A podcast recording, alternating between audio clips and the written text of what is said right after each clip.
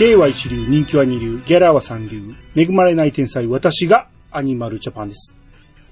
今日は、えーお亡くなりになりました、上岡龍太郎さんを忍ぶ会ということで、ゲストお二人お呼びしております。まずは、暴れラジオさんから、しげちー兄さんです。どうぞ。ゆうべミミズの鳴く声聞いた。あれはケラだよ、ケラだよ。どうも、しげちです。はい。えー、続きまして、愚者の宮殿、または町横丁などでご活躍のカッカさんです。どうぞ。スイッチョスイッチョどうも、カッカです。よろしくお願いいたします。はい。よろしくお願いします。はい。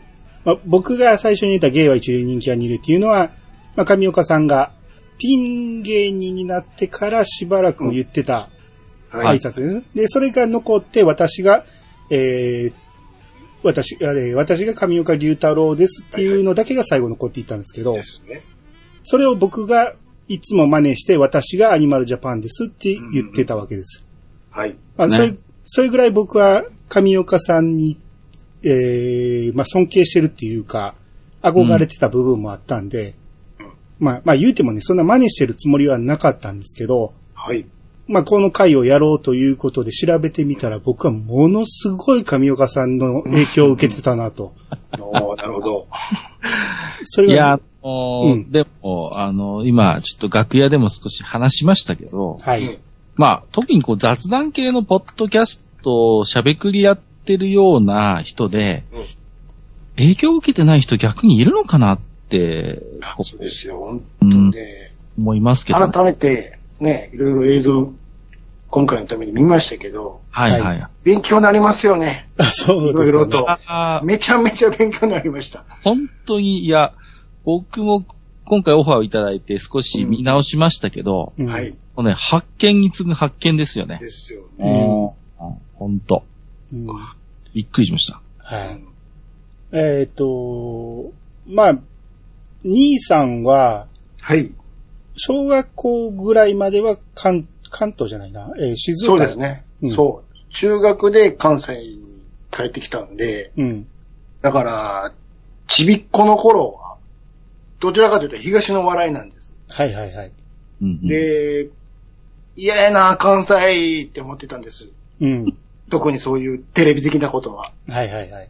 うわぁ、吉本か うんもうトンネルズ見られんのかと思って。はいはい。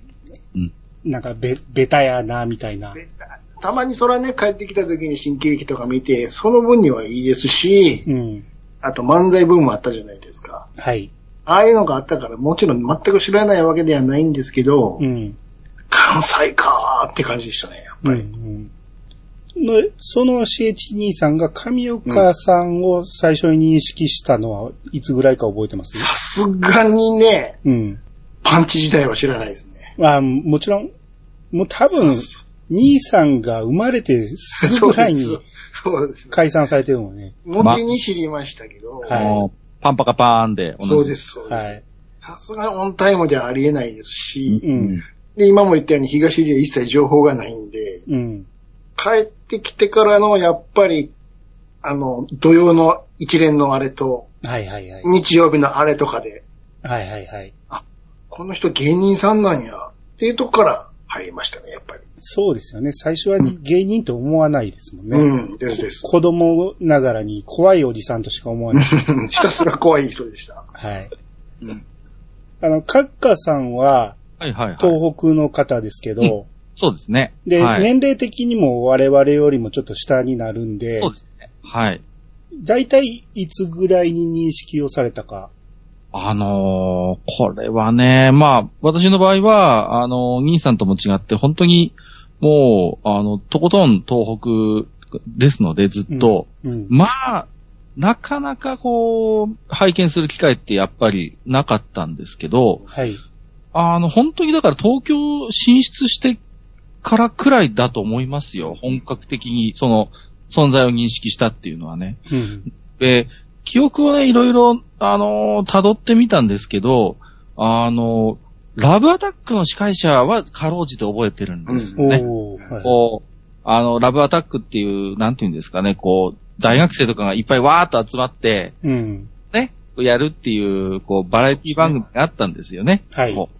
うん。で、あれの司会にいらっしゃった、だから僕の中でだからやっぱり芸人ではなくて、司会者上岡龍太郎がやっぱりスタートで、はいはいはい。そこから逆にこう辿っていって、あ、もともと、ああ、ノックさんとかと一緒にやってたんだっていう、うん。こう、逆に遡って漫画トリオ時代とかをやっぱりこう知るようになったっていう感じですよね。ああ。まあ、そうですよね。うん。僕なんかももう、生まれた頃からテレビに出られてたんで、さっきも言った通り、ほんまに怖いおじさんであり、司会者であり、まあ、流暢に喋る人だなぐらいな、あの、アナウンサーっぽいうんうん。イメージだったんですよね。あの、芸人さんがあんまり使わない言葉をうん結構使ってた印象があるんですね。例えば、あのー東京に出てからは、あの、男子さんとすごい仲良くなってね、立川さんと、もう一緒に番組やったりしてたんですけど、うん。お私は立川男子に私縮してましたから、みたいなこと言うんで そう言ってましたね。ね。でこれ、多分、うん私縮するって、まあまあ言葉としてはわかりますよ。うん。わかりますけど、テレビでそういう言葉、あの、使う芸人さんってまあいないわけです。は。い。うんうん。だから、まあ、だからそういう単語一つとっても、うん。あ、ちょっとこの人違うなっていうのは、まあなんか感じてましたよね。こう子供心にね。はいはいはい。うん。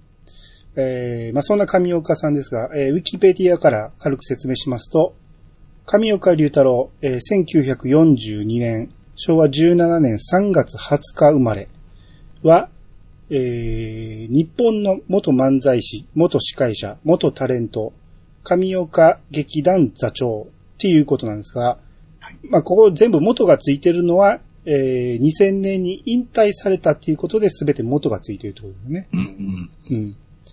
で、えー今年5月にお亡くなりになられたということで、うんえーこの上岡さんについて今日は本編でたっぷり語っていきたいと思いますんで、お二方今日はよろしくお願いします。お願いします。はい。よろしくお願いします。それでは始めましょう。アニマルジャパンのイヤサガブー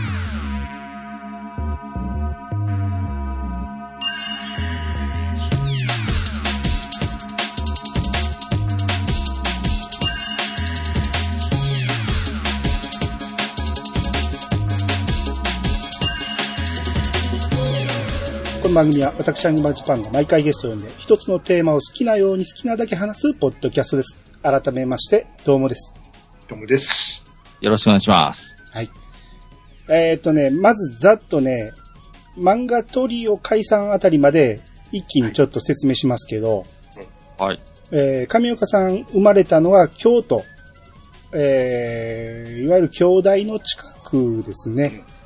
えーまあ言うたら嵐山に近い、映画村とかも近い、あっちの方やと思います。はいでうんえーお父さんが小林為太郎。うんえーお父さんは、あれですよ。えっ、と、弁弁護士、弁護士が出はいてる。。弁護士です。お父さん弁護士で、はい。えー、上岡少年は、えー少年時代から毎週のように映画をもう一人で見に行くような少年で、まあ、裕福な家庭だったっていうのもあって、えー見に行ってるうちに夢が役者になり、で憧れは、えー市川歌右衛門だったと。うん。で、まあ、いろいろやってて、高校の頃にバンドに入ったりして、うん。で、そこで司会をやったりするんですが、えーその時に横山ノックさんにスカウトされるわけですね。うんはい。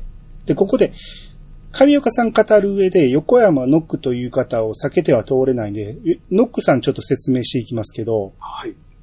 えーノックさんはもともと秋田英介 B 助師匠の二代目 B 助に弟子入りしまして、で、この時漫才コンビ秋田大助圭介の圭介となります。で、これ結成するんですけど、まあ、すぐに解散しまして、えーこの秋山を抜けて横山円達、円達は直の円達に、えー再入門しまして。で、この円達師匠に、えー大助圭介の、えー逆さまにしてみて、OK じゃなく KO にしろと。えーつまりノックアウトだと。で、それを由来して、横山ノックという名前をいただいた。で、漫才コンビ横山ノックアウトっていうのを結成しました。で、そこからの、えー横山ノックなんですが、それもすぐ解散しまして、この後、1960年に、えー当時の小林龍太郎少年を、えー誘いまして、漫画トリオを結成します。ここで運命の出会いを果たすわけですね。はいうんはい。で、当時の小林龍太郎青年ですかね、18歳ぐらいなんで、もう一回、えー、上岡さんに話戻しますと、この頃、一回、浜村淳に弟子入りしようとするんですけど、浜村さんに弟子入り断られてるんですね。あー。で、ここで、えー、バンド紹介されまして、ロカビリーバンドの田川元義リズムワゴンボーイズっていうバンドに加入します。で、まあ、ここで歌もダメ、楽器もダメということで司会をしろって言われて、まあ、当時そういう風潮だったんですかね。うん。バンドに司会がいたらしいんですけど、うん。その司会をやってる時に、横山のくさんに誘われまして、で、えー、漫才やろうということで。で、まあ、小林少年からしたら自分は素人やし、で、ノックさんと10歳も年離れてるし、ちょっとこれでは不安だということで、その時のロカビリーバンドのバンドのドラマーを、えー誘いまして、で、えー横山ノックと、えーそのドラマーの人がフック。で、えー、龍太郎少年がパンチを名乗りまして、ノック、フック、パンチで漫画トリオとなります。うん。はい。で、このノックさんのね、えー弟子のようにね、もうすべてを叩き込まれるわけですね。漫才の、えーまあ、ノックさんっていうのはすごく、えーもう後期は、だいぶボケボケのおじいさんだったようなイメージがあるんですけど、えーかなり笑いに対してはシビアな人で、で、上岡さんに全部教えたのはノックさんで、で、相方であり弟子である、そんな関係が、えー最初あったんですけど、この漫画トリオというのは、えーノックさんはもうテンポ重視でいこうと。えーこれまでの普通のねっとりした漫才ではなく、で、トリオだったら大体みんな楽器を持って、三味線とかギターとか持ってやってるのを、えーやめて、もうトリオで掛け合いの漫才をやろうっていうので、えーリズム感よくポンポンポンポンといくと。で、このノックさんとパンチさんはリズムよくバンバンいけるんやけど、これにフックさんはついていけなくて。で、このフックさんがついていけなくて2代目に交代します。だ僕らが知ってる青芝フックさんっていうのは、え2代目だったんですね。うん。うん。うん。で、この子でメンツが揃いまして、パンパカパーン、パンパンパンパンパカパーンっていう、今週のハイライトっていう、まあ、ブリッジがありまして、ネタをやるっていうのが大当たりしまして、はい。で、ノックさんがこの頃、あの、前髪をね、もう、もうすでにハゲ上がってたんですけど、そうですね。後ろから前が、前髪をぐるっと持ってきて、おでこでくるんとさせる、うんうんピンカールっていうのがね、トレードマークになりまして。で、まあネタの中にもタコ踊りなんかをやって、これがもう大当たりで、これ全国的に、えー人気を獲得するようになりまして。うん。えーただね、この頃ね、この、自治ネタをたくさんやってたんですけど、うんうん。自治ネタをやりすぎて、ノックさんが政治に興味を持ってしまうというね。そうですね。はいはいはい。えー人気絶頂の中、えー活動期間は8年なんですが、1968年に漫画トリを解散しまして、うん。で、ノックさんは参議院議員に立候補すると。うん。で、まあ、解散したことで、えーまあ、ピン芸人になる、あの、上岡さんはピン芸人になるんですが、まあ、作家の香川敏夫さん、香川敏夫さんってあの、関西では有名な作家さんだったんですけどね。あの、昔はテナモン屋さんとかさとかやってて、はいはい。その後、僕らがテレビ見てる頃でも、まだ結構ね、作家やのによくテレビに出てた。あの、ポケットからいろんなもん出してくれる人ですよ、ね。はい。これ面白消しゴム。はい。あの、お笑い作家として重鎮で通ってま重す。鎮ですね。はい。うん。うん。で、まあ、この人に育てられたところもあったんですけど、まあ、横山パンチから、いいパンチを名乗れって言われて、うんう。ん。う。うんん。で、まあ、一時期名乗ってたんですけど、うん。えー、もうそれもすぐやめまして、うん。で、えー、本名の小林龍太郎から、お父さんの旧姓の上岡龍太郎を名乗るようになります。うん。お父さんはもともと小林、小林じゃなくて、上岡だったんですが、小林の家に婿養子になったって形だったんですね。だからお父さんの旧姓が上岡だったということで、その上岡を名乗ります。はい。えー、まあ、ここから、いわゆるピン芸人というよりもタレント活動というか、うんまあ、いろんな多岐にわたる活動を始めていくんですが、うんまあ、ここからいろいろ、えーみんなで話していきたいんですけど、はいはい。まず、まあ、順番に、まあ、番組一個一個拾っていくとしたら、はい。まあ、さっき、カッカさんが言っていただいたラブアタック。はい、はい、はい。これはそれこそね、あの、うんノックさんも一緒に出られてた頃の番組ですから、はい。はい。あのーやっぱりね、あの、ノックさんとのこう掛け合いうんはやっぱりね、もともとね、同じトリオで活動してたこともありますから、うんうん非常にテンポはもちろんいいわけですよね。そうですね。うんうん大学生がそう。出てくるんですね。そなんか、だから一人、一人女の子を、かぐやひ、かぐや姫と呼ばれう。うんてね。。そうそうそう。取り合うんですよ。そうそう姫扱いして、みんなでこう、いろんな競技をしながら、うん体力勝負をしながら、最後でに、アピールしていくんですよね、かぐや姫に。そうですね。うん。いや、あの、この前、うちの方の番組のマスターとも話しましたけど、やっぱり、このあたりからでしたよ。うん、ラブアタックは覚えてたみたいで、うん。うんだから、そのいわゆる関西圏以外の人間が、上岡龍太郎さん、あるいはまあノックさんもそうですよね。うんを、あの、やっぱり認識するきっかけになった番組だと思いますね、ラブアタックは。そうですね。これ75年から84年までなんですよね。うん、うん。ちなみに、あの、大学、いろんな大学出るんですけども、うん。そう。あの、お笑い枠って決まってましたよね、某大そうですね学が。某京都産業大学高が。そうですね等産業大学が。あれお笑い枠でしたね、完全に。そうですね。で、あそこ出身で、後に作家になったの、百田直樹さんとかにもいますからそうね。ああ、そうですね。そう考えるとね、百田さんもナイトスクープやってた時期あるから、うん。この辺からもう多分、上岡さんともご縁があったのかなって思いますよね。うん多分そうですね。うん。ち、ちなみにですけど、石田康さんは、うん。僕も出たいって思って、ラブアタックにね。はい。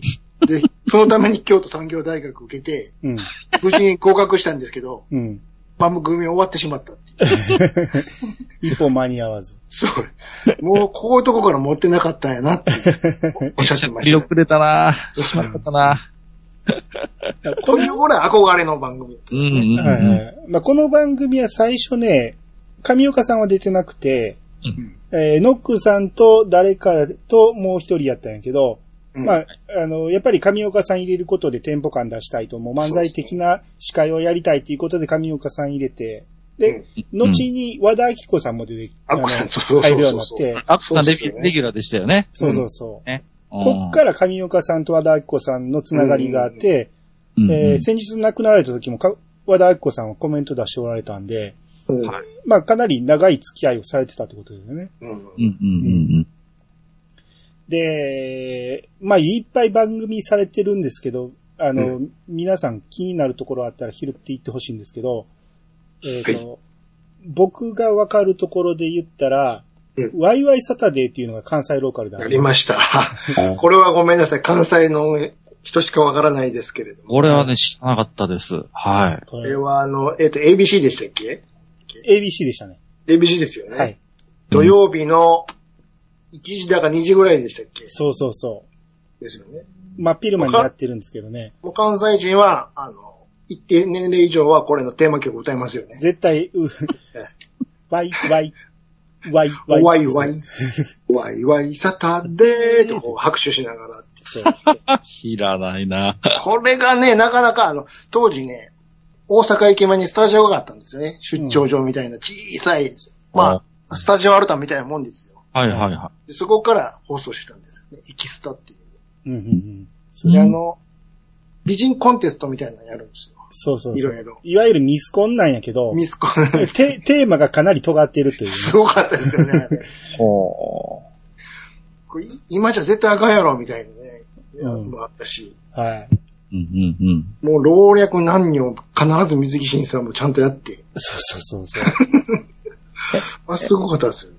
はい。まあ珍しくね、上岡さんこの時はサブ司会で、うん。メインの司会は多分 ABC のアナウンサー乾さんでした、でしょ確か。アナウンサーですよね。アナウンサーですよね。う。うんん。はいだから子供から見ると、小学生の時に見ててもそんなに楽しい番組見てあないんまりそうですね。ああそんななんかねにおもろないですね。うん内容聞いてても。はい。はい。なんとなく見てたぐらいの感じでしたね。うん。あと、ABC で言うと、えー、まあこれは全国放送ですけど、探偵ナイトスクープ。ああ、もうこれはね。はい。はもう、80年後半でしたよね。7年、8年、7年、その辺ぐらいでしたっけ？88年から2000年まで。はい。はい、ですよね。結局なんだろうな、もうどこまで行っても、上岡局長っていうイメージはやっぱりこの番組ではい。できてますね。うん。そうですね。探偵ナイトスクープの時間がやってまいりました。うん複雑に入り組んだ現代社会に鋭いメスを入れ、様々な謎や疑問を徹底的に究明する探偵ナイトスクープ。私が局長の上岡龍太郎ですし、ですね。ですね。そうそうそうそこれをよどみなくやっぱ言うから、もう噛まないです。う。気持ちいい。全気持ちいいし、うん。な、なんだろうな、この、ピリッとするんですよね。締まるんですよね、この番組。そうそうこう結構、探偵の皆さんが、いわゆる本当に関西の 元気のいい芸人さんが多かったイメージあるんですけど、うん。あの、割とはちゃめちゃにこうなりそうなところを、やっぱ上岡局長が重しとしてドーンといるから、うん。締まるんですよね、番組として。そうですね。うん。調査が甘いと容赦なく追求するじゃないですか。はいはいはい。そうですね。ね。それで君はどう思ったの？みたいなこと言うじゃないですか、こう。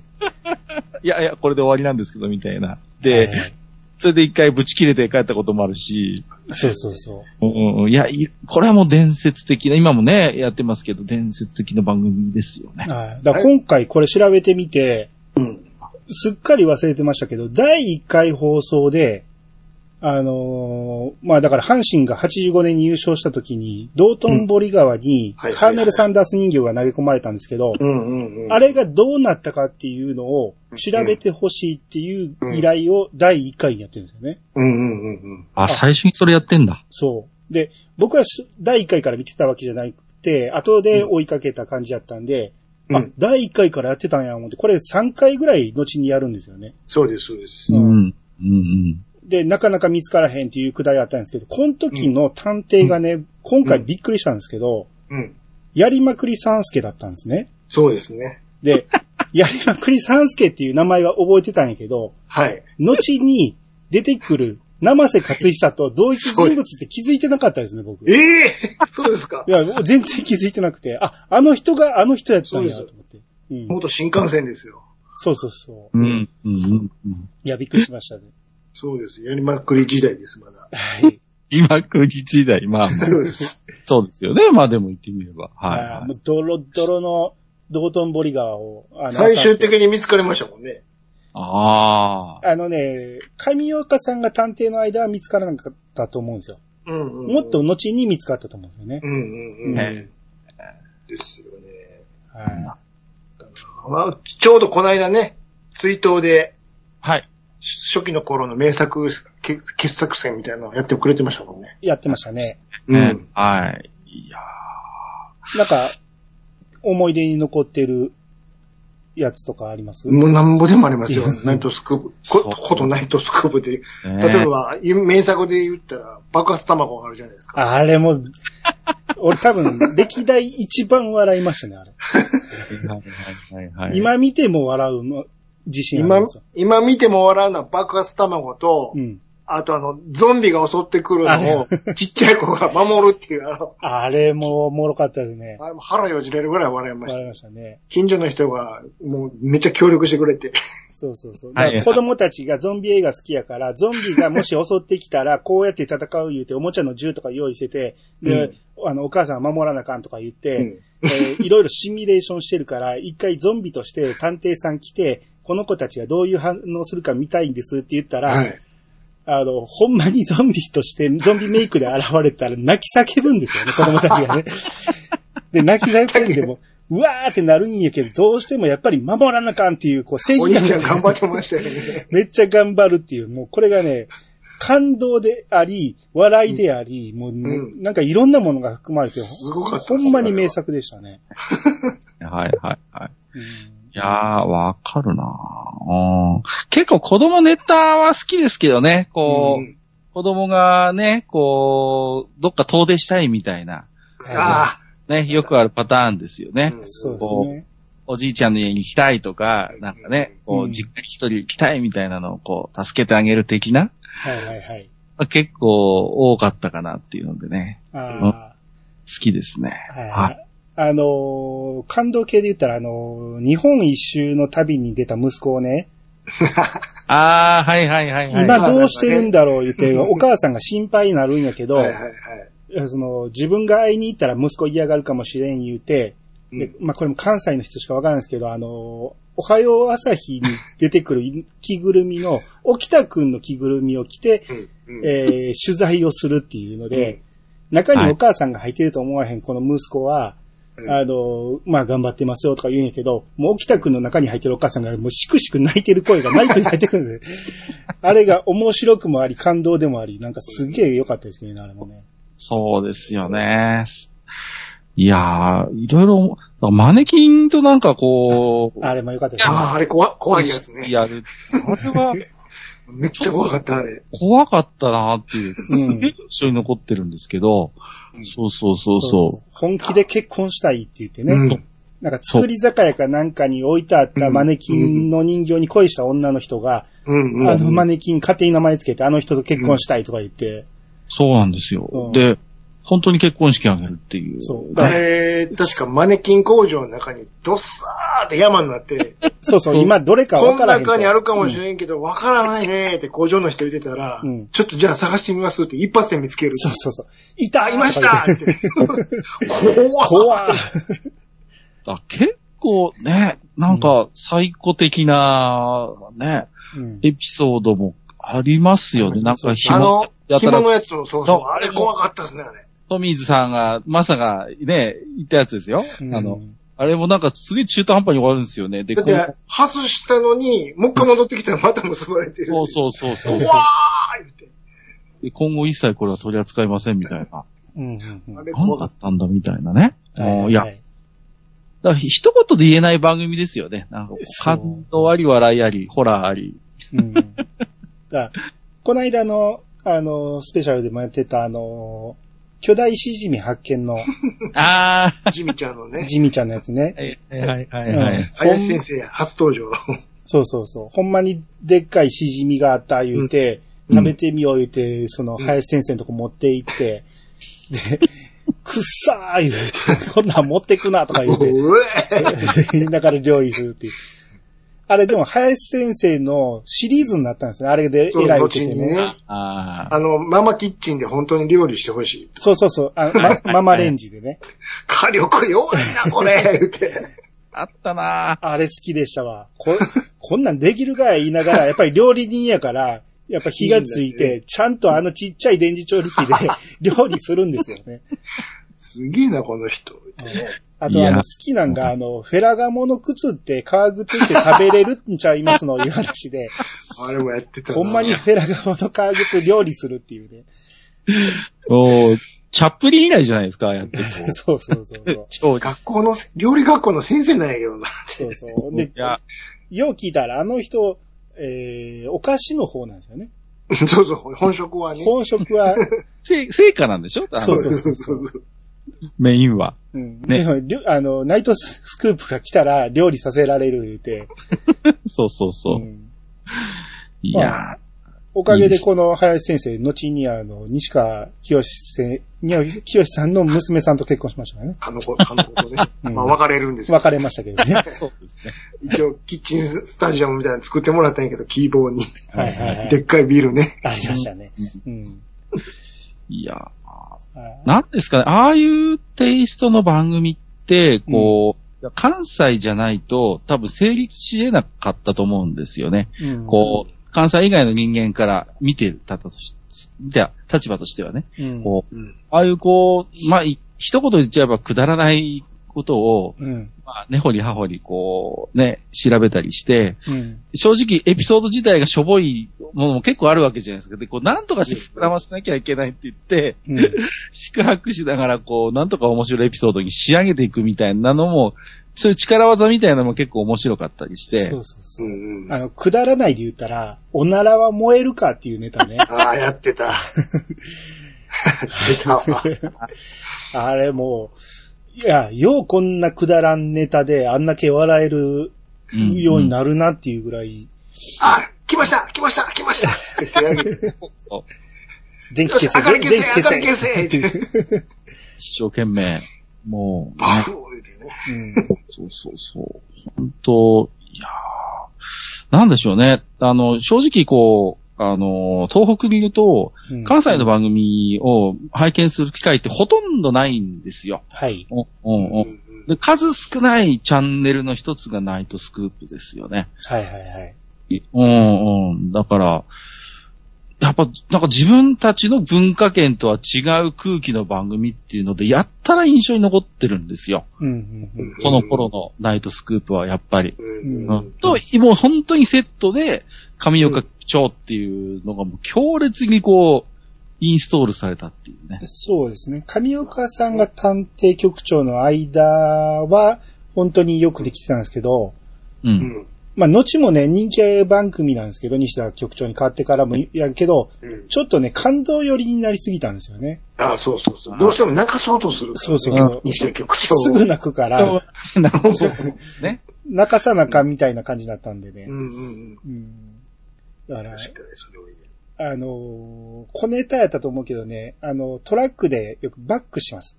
バックしますって言いながらバックするるトラック。あれがね、あの、ガッツ石松に聞こえるんですけどって言って、そんなわけないやろ言ってうん、実際にあのバックしてるトラックに近寄っていったら、もうどう聞いてもやっぱりね、ガッツ石松に聞こえるようにな聞ってきてあれ以来僕は街で走ってるトラックもガッツ石松にしか聞こえなくなってしまったんですよね。聞こえるわ、言うてね。いやー、わかりますよ。うん。あれどうでした？あの、堺か岸和田の駅前の、うん。あの、横断歩道の通り合線が音痴や。ああった。木田先生つ連れてって、うん先生ちょっとこれ聞いてください。うん聞こうか。てーてーてーてーてーてーてーここまでいいんですよね。うんそこからが、てーてーてーてーてーてーてーてーてーてーなんやこれ。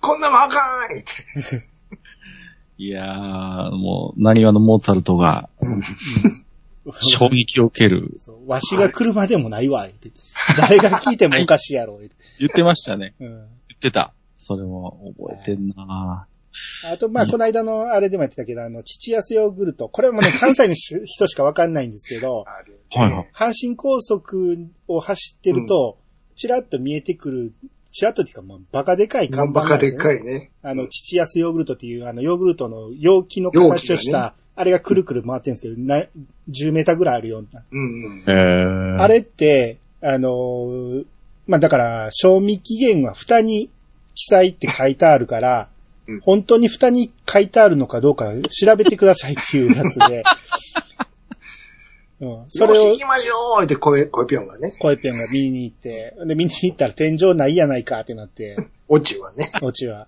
うんそのために一回飛行機乗ってましたからね。そうそうそうそう。上から覗いてみましょうって。あーもう、桂小枝はこの番組とキリバイの CM でしかついぞ見たことがなかったですね。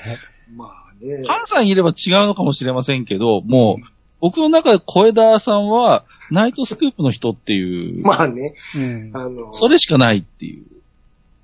そうっすよね。あともうキリバイの CM のこの2本しかないので、謎の、謎の落語家でしたね、なんかこまあそうですね。パラダイスシリーズ専門家ですから。パラダイスはね、う。はいはいはいはうわー言うてね。そうですね。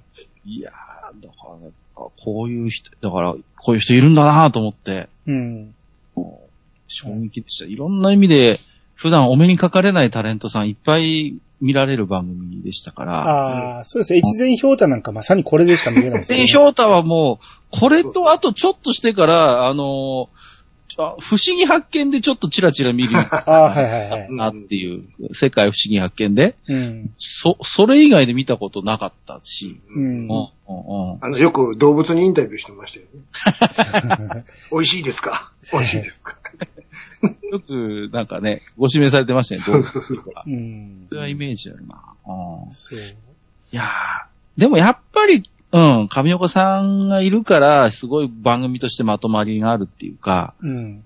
うん。あんまり、だから、ちゃんとなんか最後もっともらしいこと言って、どちら系にあんまりしないっていう、こう。そううんうんそうそうそやっぱあの、ね、上岡さんあっての番組じじゃなかったかなと思いますけどねう。。そう。で、さっきもか、かかさんが言ったみたいに、あの、まあ、一回あの、えー、霊能力やったっけの、うん。えーネタをやった時に、まあ、小枝さんが探偵やったんやけど、まあなんかあのーまあネタにして面白くなればいいかっていう感じで霊能力をいじってたんやけど、そのままふんわり終わったら、いや、これはおかしい言うて上岡さんが言い出して、うん。テレビとしてこんなことをふんわり出したらあかんと、あるのかないのかどっちなんや言うて怒り始めて、もうあの人に、その、占いと霊の話で絶対あかんからね。この話は本当に NG でしたよ。本当に。まあ、この後も多分いっぱい出てくると思いますけど、はい。まあ、いろいろなとこでやらかしてますから。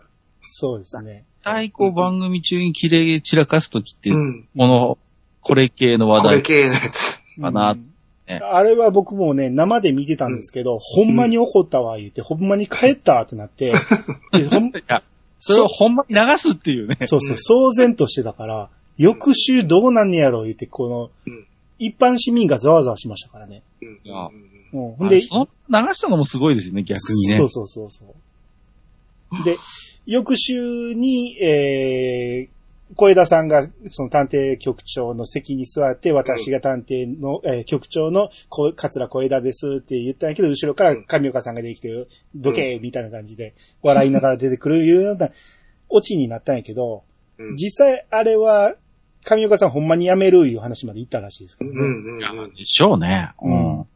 てか雰囲気がやっぱりね。うん、上岡さん怒ってるっていうよりも、どっちにね転んだら面白くなるかなっていうのも考えてて、ここはもうやめてしまった方がいいんちゃうかっていう、怒りを通り過ぎて演出家になってるんですよね。あれだから、百田直樹とね、プロデューサーが謝りに行ったんですよね、東京まで。そうそうそうそ頭下げに行ったって言いますよね。亀岡さん、すいませんって、う。うん。ど土下座して、うん。うん。あ、わかった、いい、話はわかったから。うんあ、もうでもこれ以上して喋ったらまた怒られるから帰りましょうって帰ってきて、うんあとはもう亀岡さん次第や、ってね。うん。いや、まあ、ほんまにやめたろうって思ったらしいんやけど、うんまあ、結局、どっちがおもろいやろうってなったら、やっぱり元に戻った方がいいやろうってなったんやろうけど、うん。いや、あれも、ついこの間の、あの、特番を見たら、うん切れる直前に、あの、横におった秘書の岡部真理さんに、うんマリちゃんこの後時間あるか、この後長くなってもええかってことなんだよね。だから自分切れて、この後番組にしむちゃくちゃにしてしまうけど、ええかっていうのを冷静に尋ねてるっていうね。そううんうんうんうん。そんなシーンあったんやと思って。そう。そうそう 本当に。だから、なんでしょうね、こう、どこかで常に冷静な自分っていうのはいる人なんだなとは思いますけどね。こう、そうそうそう。よくね、こう番組中帰ったとか怒ったってエピソードこと書かない人ではあるんだけど、う。うんん。おそらく常にどっかでその自分を冷静に見てるもう一人自分はいるんだろうなっていうね。そうですそね。の人は自分でも言ってましたけど、ああいう風に、あんな感じになることはあるけれども、例えば机をバーン叩くことも僕は絶対しないし、はいはい。声を上げることは僕はしませんと。うんうん。怒るときは怒りますけれども、そういった力で物を言わせることは絶対しませんと。うん。は言ってましたね。うん。確かにしたことはないですよ。うんうん、そうそうそうんう。うんあんまり体のこうあれで出たってことないですよね。うん。うん。それがまあちょっと、あのー、高人味の素とはちょっと違うのかな。若干差があるかなとは思いましそうあっちは本当に殴ってましたからね。た。あれは本当にこうね、そう、東北にいたって流れ着いてきたわけですから、うんそんなことがあったらしいぞって。マジかよやや。さ、にそそ抜かされて、動いてましたからね。いやー、僕番組。そういう怒り方はしない人だったんだろうなとは思います。うんですね。うんうんまあ、あくまで番組のネタとして、どう切れたらいいかっていうのも頭の中に冷静にありながらも、うんうん自分の中でやっぱり納得できへんところは切れるっていうのがあったと思うんですね。そうですね。うん。はい。えー、これもね話し出したらキリがないんで、スクープ、ナイトスクープこれぐらいにして。で、今度カンテレに行きますけど、関西テレビ。えー、東京で言ったら富士テレビ枠になりますけど、あ、これもまあ関西オンリーかな。ノックは無用。これね。コア模様はでもね、まだちょっとだけネットしてたんちゃいあま、す？そうでしたか。うん。ノそんな全国どこまでやってたかはわかんないですけど。うん。クはね、残念ながらうちの地域では見られなかったですね。ああ。うんうんうんうんコンコン、ノックは無用って言って始まるんですけど。うん。いやー、ね、だから、有名な番組だと思うんですよ。だから動画とかでもちろん見たことはあるんですけど、うん。うん。やるタイムではちょっとウォッチできなかった番組ですね、これは。まあ、いわゆるトーク番組ですよね。そうそう、ゲスト呼んでトークするんですけど、テーマに沿ってね。えーだから呼び出すときにご機嫌さん、うん今週のご機嫌ささんどうぞとか言って、そうそのトークしてもらうテーマを先に言う感じですね。う。うん。爽やかさんとか、憧れさんとか。まあいろんな、えーコリゴリさんとか、失敗屋さんとかいろいろ名前つけて呼ぶんですけど、うん。あの、よくあったのが、うんフットライトさんっていうのがあったんですけど、フットライトさんって何やねん。そうそう、僕、それ、そう、ずっと思ってた。昔から思ってたなんやねん、フットライトって。へー。これで結構ね、全国区のタレントさんとかもよく出てくるし、うん。うーん。で、だから何々さんどうぞって言ってから、うんあのーまあ、テーマ曲が流れるんですけど、テーマ曲の裏で上岡さんがあの、縦板に水の、えーそのゲストの説明をダーッと言っていくんですけど、うん。うん。まあ、大体拍手と、あの、うん BGM に書き消されて聞き取れないんですよね。うんうんうん。もったいずない。ーっと長く喋ってるのにね、あれ。ううん。ん。あれほとんど聞こえないんでね。てれてって、てれてって、てれてってて、つってね、うん。やってますよね。あまあ、ちなみにあれですよ、ゲスト呼ぶ前に一つコーナーがあったじゃないありですか。ましたね。魅惑の返客信席のおばちゃんを一人捕まえてね。はい。で、その人に着替えてもらって。あれね、3人ぐらいね、最初、そうそう。立候補させて、で、そうそう3人に早口言葉言わせるんですよね。あ、そうそうそう。うん。で、一番うまく言えた人が合格になって、うん。で、番組の最後に魅惑の返信言うて、綺麗に着飾らしてもらって出てくる。ほんで、その服多分もらえたと思うんですよね。服やら、えー？帽子やら、靴やらね。そでスポンサーからちゃんと提供されて。う。うん。何ですか、それ？で着替えてる間にトークコーナーが。いや、じゃあ、じゃあ、じゃあ、本人見られないじゃないですか、じゃあ。そうそうそうそう。でも服、服、ワンポーズ全部もらえますから。ああ、すごい番組ですね。そういいですよ。そうなんだ。最後、3組ね、毎回ゲスト呼ばれて、うん。終わった後に、魅惑の変身って、シャーってカーテンあったら、さっきのおば、着替える前、最初のあの、奥様もう一回見てみましょうってこああ、そうう、か。撮ってる V が流れて、うん。はい魅惑の変身って言ったらものすごい綺麗になって出てきて、はい。で、そこはスポンサーの紹介があるんですよね、必ず。そうそうそうそあなるほど。う。うん。へえ。フォンテーヌとかね、そうそうそう。絶対ノックさんが言わされる。そうそうそう。そうなんだ。うん。いやー、なんかそういう仕掛けもちょっとやっぱ関西のそうそう番組らしいなと思いますね。うん。あうん。聞いたことないですもん、そんな企ちなみにこれ、ノックは模様、お昼、お昼12時、1時のお昼の枠なんですけど、うん。上岡さん土曜日、過酷でしょ、スケジュールが。めちゃめちゃ出てましたからね。ちなみにこのノックは模様、ノックは模様の前に、えっ、と、これは読売テレビ、日テレ系なんですけど、関西ローカルで、ときめきタイムリーやってまましたね。うん。す。これは、いわゆる情報ワイドショーですよね。はあ、はあ、はあ、はまあ、ここで情1時間。うん報ワイドショーなんやけど、トークバトル的なとこもあったじゃないですか。そうそうそう。ほとんどはね。うん。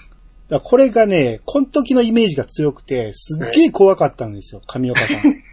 で、あ。あこのメンバーが上岡さんと桂ザコバさん。そまた、また、こわもての人呼んでますね。多分、ま長丸からザコバに変わったところあたりの。イケイケの頃ですわ。であまだまだちょっとはい、切れやすい頃ですね。そう。あと女の人が、はるかようこっていう、まあ、これは関西しかわからないかもしれないですけど、まあ、弁の立つ女の人なんですよ。勝ち気なね。でもあれまだあん最初出た時、大卒の、まだピチピチの頃でしたよ。まだね。だここで鍛えられたんですよ。そうそうそうそう。すんげえ僕、ナンバで会ったことありますけどね。はいはいはい。プランターのエスカレーターでわ忘れませんわ。うんあはるかよこや。お、すごいすごいと思ったら、キーって睨まれましたからね。怖ーって。そう。だお前らみたいなもんが呼び捨てすな、みたいな感じで。えー、すげえなだから、まあ、テーマがあって、そのテーマで、あのーまあ、3人のうち2人がトークで戦うみたいな感じで、うん。まあ、例えばうん上岡さんとザコバさんが、その、相対する意見をぶつけ合うみたいな感じで、うん。めちゃめちちゃ喧嘩してるんですよ。でも、ザコバさんはもう、何、ベランメイク長っていうかもう、もうまあまあ、ほんまに、そうね。ううんん。すげえ柄の悪い怒り方土をして。曜日の朝からもう、そうそうそう。上岡さんは理路整然と、もうものすごい、まくし立てるし、で、それじゃない日は、上岡さんと遥か陽子がもうガンガンぶつかり合いとかね。ええすっげえ怖かったんですよ。うん。ねはいいやーいや、いいですね。なんかそういう番組、やっぱ見たことないので。うん。うん。だから有、本当にだから全国ネットするような有名な番組でしか基本的には、この頃は、うん、あの、お見かけしなかったのでね、上岡龍太郎さんって。うん。で10時半ぐらいに終わって、1時間半ほど休憩して、さっきのノックは無料で、うんだからノックは無用は、この後、続いて、ノンストップゲームっていうのが始まるんですよね。そうそうそう。ノンストップゲームは、えー、要はまあ、視聴視視聴者参加ゲームなんですよ。まあ、うんダイスを振って、大か小かって当てて、そう、まあそういうゲームがあんねんけど、そこは、同じスタジオで同じ流れで始まるのに、上岡さんいないんです。うんうん要はもう上岡さん次の番組行ってるんですよ。次の、そうそうそうそう。はいはいはい。え、な、この後 2, 2時からね、ラジオがあるんですよ。あ、収録じゃないんですね、これ。うん生です。生ですよ。生ですよ。この、この頃ね、ほぼほぼ生ですからね。生なんですよ。そうなんですね。うん。え だから、もう一人だけもうずーっとあの、紅白の時の移動みたいにレコ大からね、NHK 行くみたいな、あれ毎週やってるんですよ。はい。あ、じゃあもう、じゃあ後半のそのコーナーにはもう上岡さんはいなくて、移動しないと。移動してる。で、はいラジオ。ラジオ。はい。はい。ラジオ大阪に移動して、はあ。笑って、え、歌って歌って笑って。笑ってどんどこどんですよね。そうそうあ、それはなんか聞いたことあるな。うんいうんうん2時間。ね。へこれね、僕、タイトル聞いても思い出さんかったんやけど、うん。あのー今回 YouTube とか見てて、まあはい音声とかあって、聞いてみたら、あ、俺これ聞いてたわ、と思って。でしょ？だから仕事をし始めてから、この時間ラジオ聞くようになって、はいはい。車の中で聞いてましたもん。毎週楽しみだったんですよ。車でだいたい来てますよね、これね。そはいはいはいはい。ああ、なるほどね。う。うん。そうなんだ。ここでも切れてましたよね。あの、占い師に。めちゃめちゃ切れてまめす。ちゃめちゃ。そしたら僕が今からお前を殴るかどうか占ってくれ。イチャモンみたいなもんじゃないですか、もう。も うもうそんなこと言わんとってくださいって、ジャクジャクがね。もうもうあと僕、あと僕が後で聞いときますから。ジャクジャクさんが出てたんだ。ええそうそうそうそう。えあそうなんだ。ジャクジャクさんとアシスタントで水谷美美さんっていう方、これね、はいはいはいはいはい。多分名古屋の方やと思うんですけど、名古屋弁なんですよ、ずっとね。そうそうそうそう。うん。で、おばちゃん、だがね、だがね、言うてねそうそうそうそうそうんうんうん。う。ちょっとおばちゃんみたいな感じなんやけど、うんうんうんこの人が天然ボケでもうめちゃめちゃ突っ込まれるんですよ、二、人にね。うん。はいはい全然へこたれへんのですよ。やっぱ、それぐらいでないとね。そう、うんいわゆるユンユンさんみたいな感じなんですけどね。ああ、なるほど。うんいいのかな あのー覚えてますよ。ちょっとやっぱり名古屋系のこう、みやみやギャーギャーした感じの。そうですね。そうそう。うん。へこたれないのよね、この人が。うんこうガーッと突っ込まれてもね。はいはいそうそう。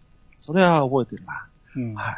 今回調べて分かったけど、あのーグッサンのあの、どんどこどんっていうコンビうんうん。のどんどこどんは、この番組から撮ってるっていう、まあ、説があるらしいですけど。なるほこの、どね。この番組のどんどこどんから、はい。もしかしたら、うんへえ、そうか、そうか。じゃあこれもラジオですから、ももちろん当然生放生です。生ですね。るわけですもんね。はい。すげえな。なんか、テレビと合体した時もあったでしょ。あ、なん一回かスペシャル企画でね。やりましたね。うん。カンテレかなんかのな番組と同時放送。同時、そうそうそう。あれすごかったですよね。うん。テレビで、テレビとラジオ。テレビ局に出張スタジオみたいなのを簡易スタジオを作って、そこからラジオ生放送するんやけど、それをテレビでも撮ってるみたいな。すげえな。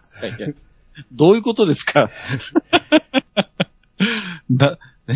テレビは映像出てるけど、ラジオは音声だけみたいなね。そう。どっちも同じ音声なんですよね。そうそう。でも曲違うっていうね。曲違うんですもんね。大阪ラジオですもん。うんラジオ大阪ですもんね。うんええー、白いことしてんなそうなんいや、ほんとじゃあもう、この頃から人気者なんですね。あの、もう大忙しだったと思いますよ、うん、いや、それは、ちょっと、もう少し後になってからは、もう、引っ張りだこの人だっていうのは知ってたんですけど、うんあとラジオいいですか、一つ。うん。あの、ABC でやってたあの、日産ポップ対歌謡曲もちょっと触れてきた。ありましたね。これ帯番組なんですよね。うん昼間。へえ。で、ポップ対歌謡曲っていうぐらいですから、まあクイズやって、うん、うん。で、ポップか歌謡曲をか次これ流しますっていうのを書けるんですよ。で、クイズで買ったら、それが流れてるのも、番組としてはクソ面白くもない番組なんですけど、うんそれの、ん木曜日かが、その、い一日だけ上岡さんやったんですよね、確か。えー、っ、とね、まあ月曜か火曜やったんですけどね。かな、ううんん。はいで、その時のアシスタント、あ、ポップチームと歌謡チームに、まあアシスタントがつくんですけど、うん。それがしんすけとさんまやったんですよね。やたら豪華だな。すげえな。まだ駆け出しの頃の。言うても駆け年なんで、まだ二人がね。ああ、そうか。うんへえ、いやー、ですね。も他も、よう飛ばすんですよね。いや、わざと休んで、さんまが。すすぐ近所に住んでるくせに、くせに寝てるというね。寝てるという。でそれ腹立てたしんすけも休んで、まあ俺も休んでもええやろで、上岡さんも休んで。みみんなそれあの時、それぞれ三人、三人ともおらん会があったんですよう、。それは聞いたことあるぞ。なんか有名なエピソードですよね。そうそうそう。はいはいはいはいはい、はい。うしようどうしようで、とりあえずアナウンサー誰か呼べって。あと困った時の木田太郎やって。そうそうそうそう。あった時の木田太郎。その前にあの朝からやってるから、木田先生、このままやってくださいって。むちゃくちゃやなって。すごい時代ですね。うんああ、いやいやいや。すごいなはいそうね、他、全国区で言ったら、あの、花の新婚コンピューター作戦ね。日曜日ね。あこれはこれは、わかります。コンピューターね。はいはいはいはいはいはい。ルーコンピューターですね。そうそうそう。これは見ました。はいね。はいはいはい。要は新婚さんを、えー、4組、5組ぐらい集めて、で、おうんあの、うん奥さんの方を先並べて、えーうん奥さんにいろいろインタビューしながら、えーうんあなたの旦那さんどんな人ですか？って、うん誰に似てますか？いうのを言って、後に出てきた旦那さんとどう、えー組み合わさるかをゲストが、えーはいはい。当当ててるっていう。ていくっていうね。うん。ましたね。うんあった。うんうんうんうん。これは、はいはい。うんで、ちなみに、あの、旦那さんが一人多いんですよね。そうそうそうそう。う嘘のやつが一人紛れてるんですよ。誰かの友達がいてるんですよね。そうそうそう。はいはいはい。うんそうで、その騙した人、うまいこと騙したら、なんかもらえる、賞金かなんかもらえるんですよ。もらえるんですよね。そうそうそう。はいはいはいはい。で、あのーまあ、後ろに立って、えーええ正解やったらうん、キスして、ほっぺたにチューをねほっぺたにチューして、あうんえーっていう感じで、最後、まあ、大体偽物と、あのーあれが残るんですけど、そうそうそうそう。うん。偽物が先にキスしようとして、おいってなるのが大きいまあ、もう毎週これ見るんか、これ。っていうあのくだりね。まあ、めちゃめちゃおもろいわけじゃないんやけど、うん。今見るとすっげえ覚えてましたね、このそうそう映像をね。あ、見てたんやなと思って。いや、あのー、。藤本義一の嫁も出てましたからね。そうなんですか。ええすげえな。藤本時子さん。はいはいはいはい。かあの、関西で言ったら、かおりちゃん麦ちゃんのね。はいはいはい。ちへえ、いや。なみにあの番組、録画なんで大丈夫なんですけど、はい。はい結構新婚さんなんで、うん放送禁止用語言いまくるんですよね。あの営み的な。はいはいはい。ゲゲストが言わそ、うん質問言わそコーナーがあるんやけど、言わそうとするね。特にノックさんあたりがね。そうそうそう。ああ、なるほど。で、それ言わさ、あのま、流れたらまずいから、あの、バキャンバキャンとか入れ入れるんですよ。うん。はいはいはい。ゆうゆうゆうとか鳴らして。うん。まあ、それが後のパペポンに繋がっていくんですけど。はいはい。ああ、なるほどね。うん。いわゆるピヨンっていうのは、この番組が初めてじゃないかって言われる。ですよ。ああ、なるほどね。うん。なんだ。まあね。そりゃ、素人さんがね、喋ってるわけですから。そうそうそう。本だったらね、うんいろいろ出ますもんね、そりゃ。あれは生ではできないっていうね。はい。すげえなああー、なるほどね。よう素人があんだけ明けっぴだけに言うなって思うんですけど、まあ、あれと新婚さんいらっしゃるだけはもうしゃあないですからね。新婚さんいらっしゃる昔結構え、本当にエグかったですよね。そうですね。そうですね。うん、今だいぶマイルドになりましたよ。そうですうね。ん。あの頃はもう、なかなかでしたよ。うんうん、うん、うん。そ夫夫婦生活をそこまで言ってええんかっていうぐらい言ってましたけど、そうそうそうそう。ね。なんか、いろいろ覚えてますよ。だから、ち実家なんで、みたいな。はいはい、みたいなね。そうそうそうそう。はい。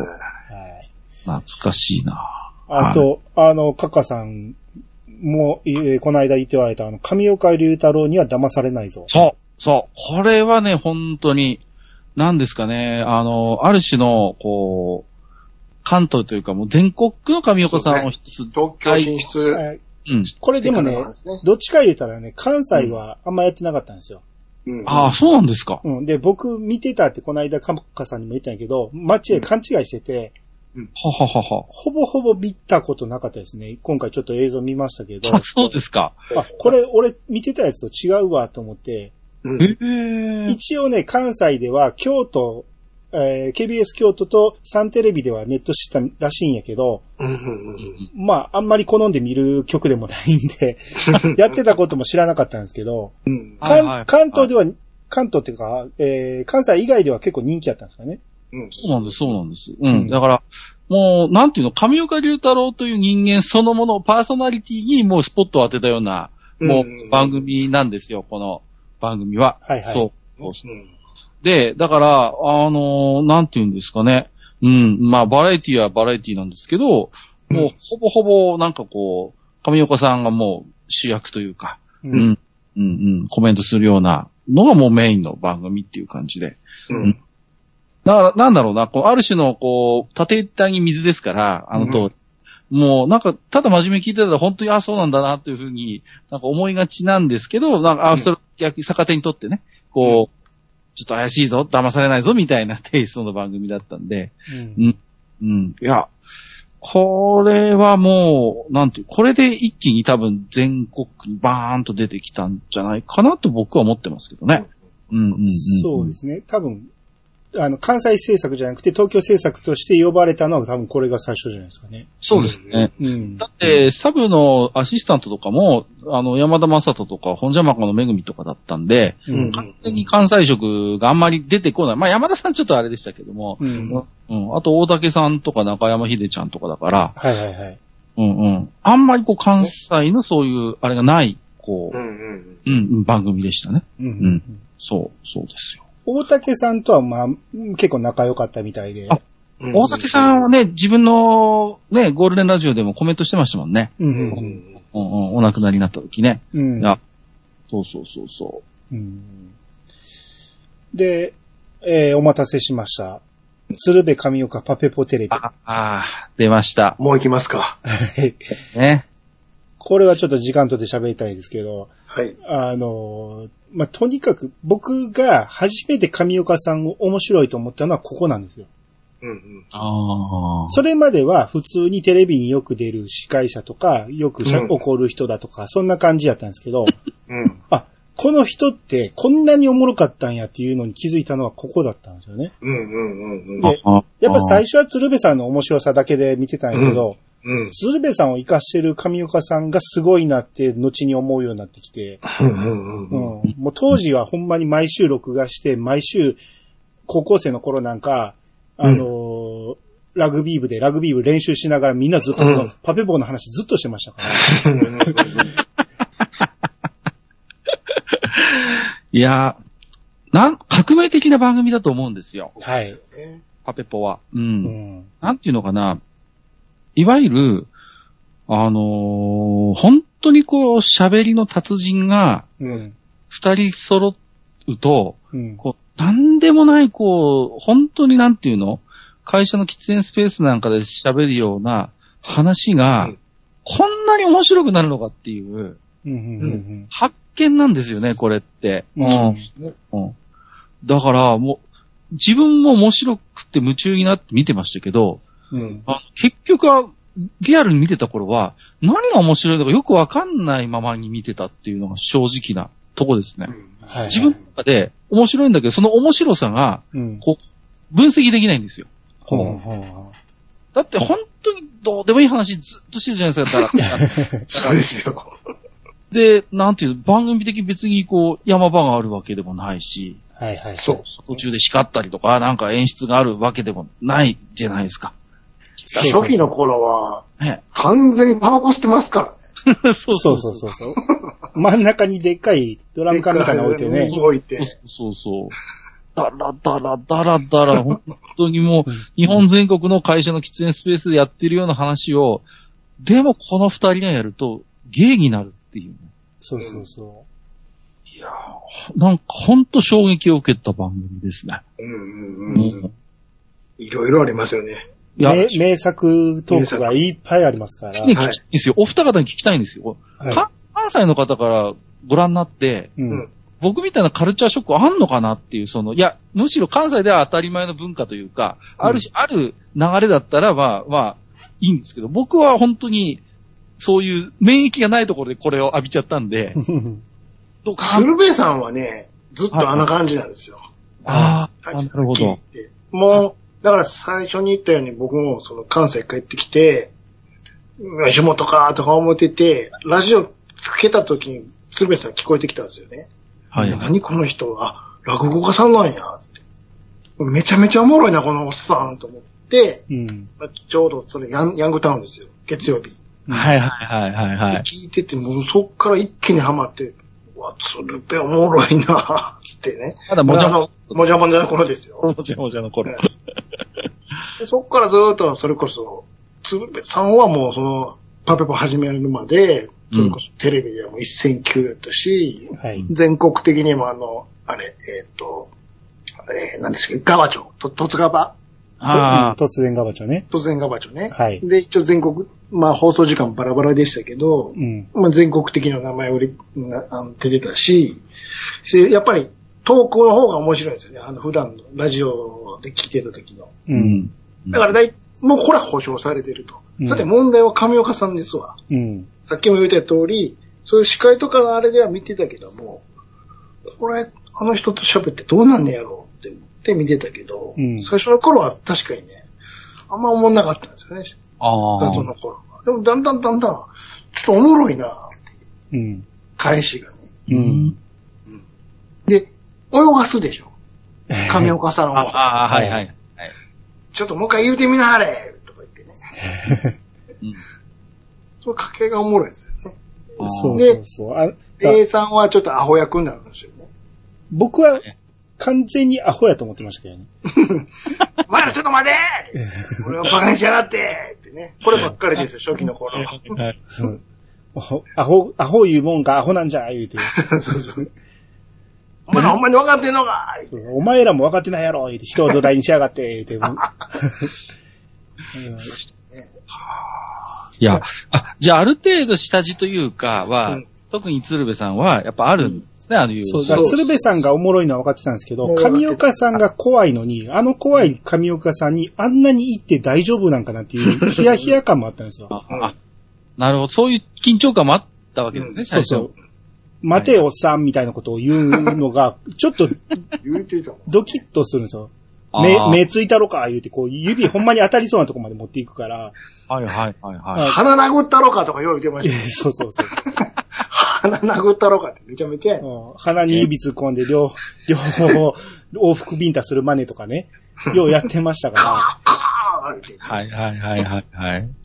そうだよら、あ実際ね、他の番組で切れてる上岡さんと、このパペポで喋ってる上岡さんのトークは一緒なんですよ。うん。はいはいはいはい。実際他の人が聞いたら、うわ、うん怒ってはる怖いって思うのも、うん鶴瓶さんは一切引かないんですよ。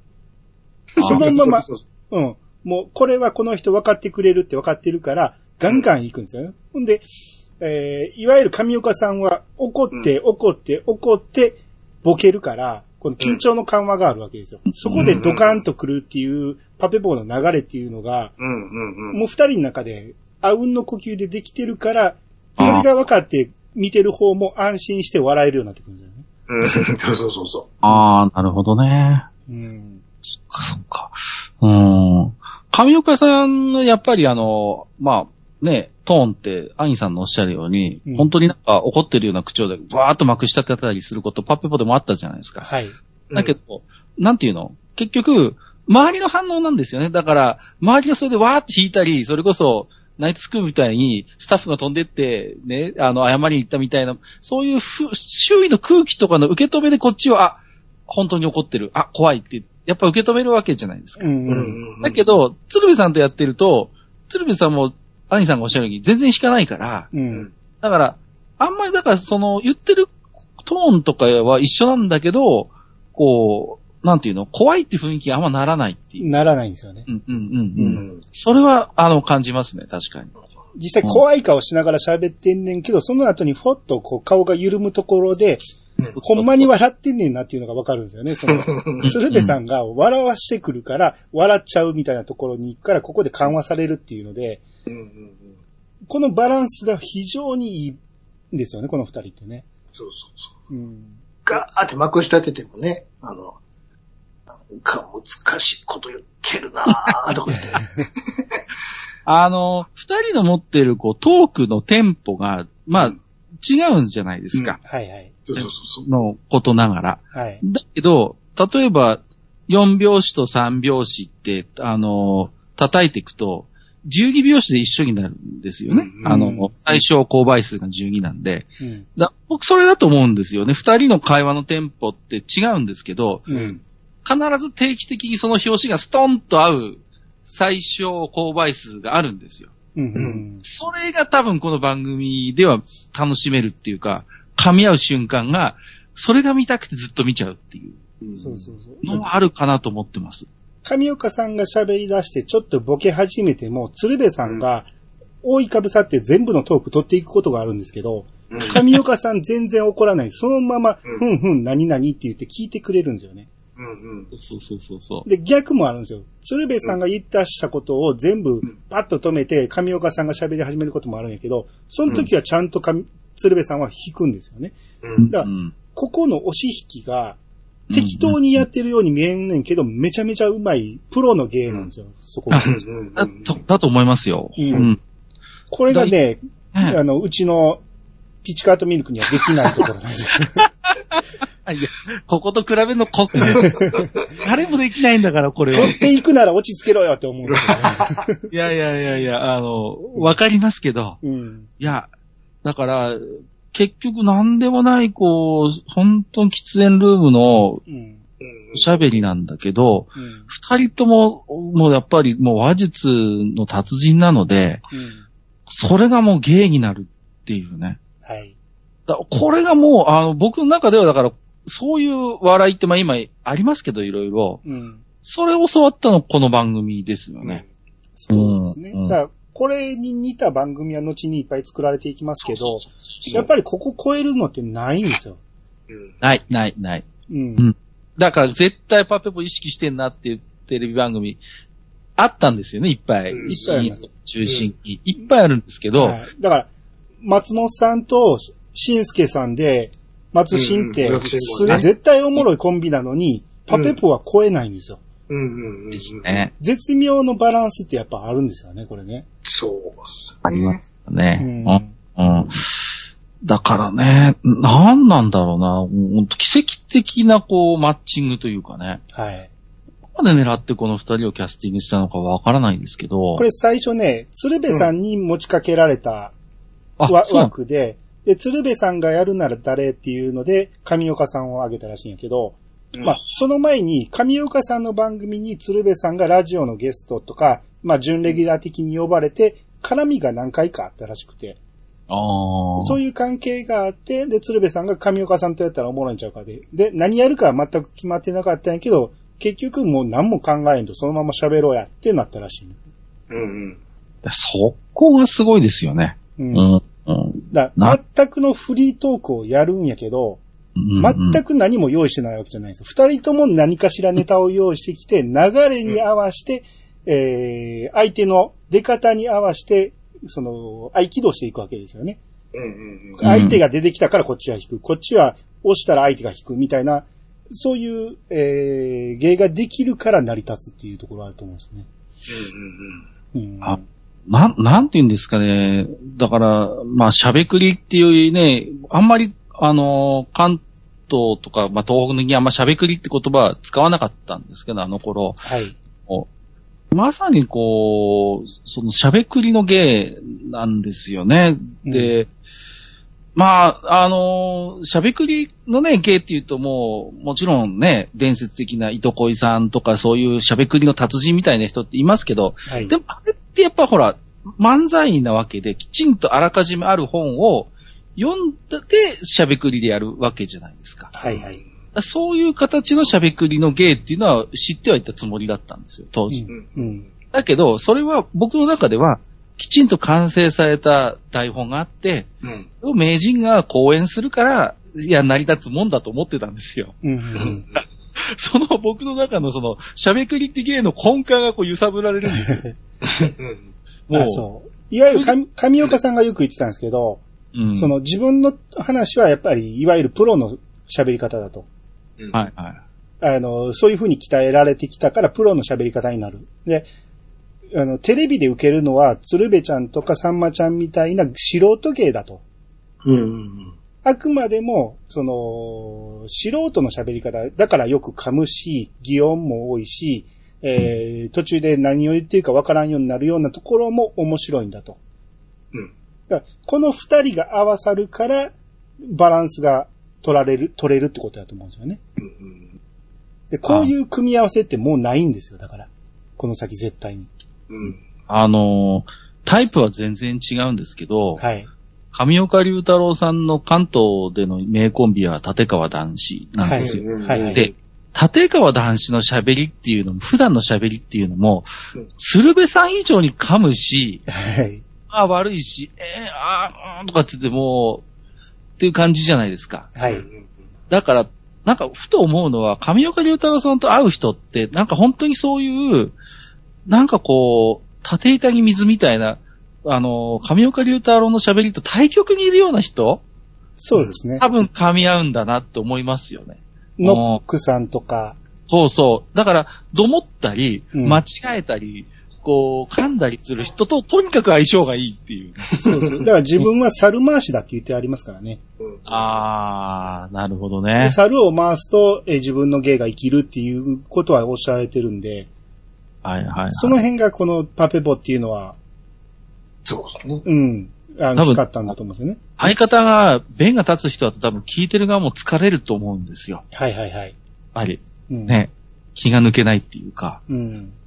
だからほんと絶妙な人選だよなってね。はいはいはい。うん、今日のオープニングで僕ちょっと謎の歌を歌ってたじゃないあですか。はいはいはい。あれ、このパペパで、上岡さんが急に歌い出したんですよね。はいはい。ゆうべみ水の中声聞いた。あれはケラだよ、ケラだよって。なんか福助旅の昔の CM ソングらしいんですよね、これ。はいはいはい。それ突然歌い出して、なんかそれ聞いたベイさんがね、なんでんのそれ。急に。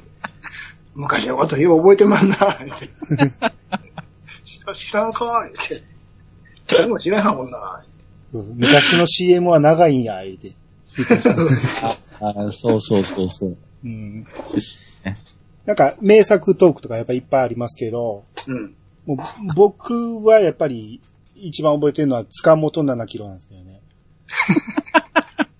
あれは腹抱えて笑いましたね。いわゆる阪神高速で、えー混んでると思ったら、意外と空いてまんなー言うて、鶴瓶さんがタクシーの運転手に言って、うん。うんで、空いてまんな、言うたら、その後急に込み出しまんねん。こんなことありまんな、言うたら、うん。でそれは君が混んでるはずやのに空いてると思ったから、その、そうなっただけで、ほんまは混んでなあかん場所なんやろみたいな感じで言うたら、いや、うん。塚本7キロって書いてますねや、言うて。だからどっからつ、つどこで塚本7キロやとあん君は気づいたんや、あの、思ったんやって、認識したんやって。走っててなんで7キロ目っていうのがわかるんや、言ったら、書いてあるがな、いう話を 延々とするんですよね、この二人がね。これ腹抱えて笑いましたね。うん。はいはいはいはいはい。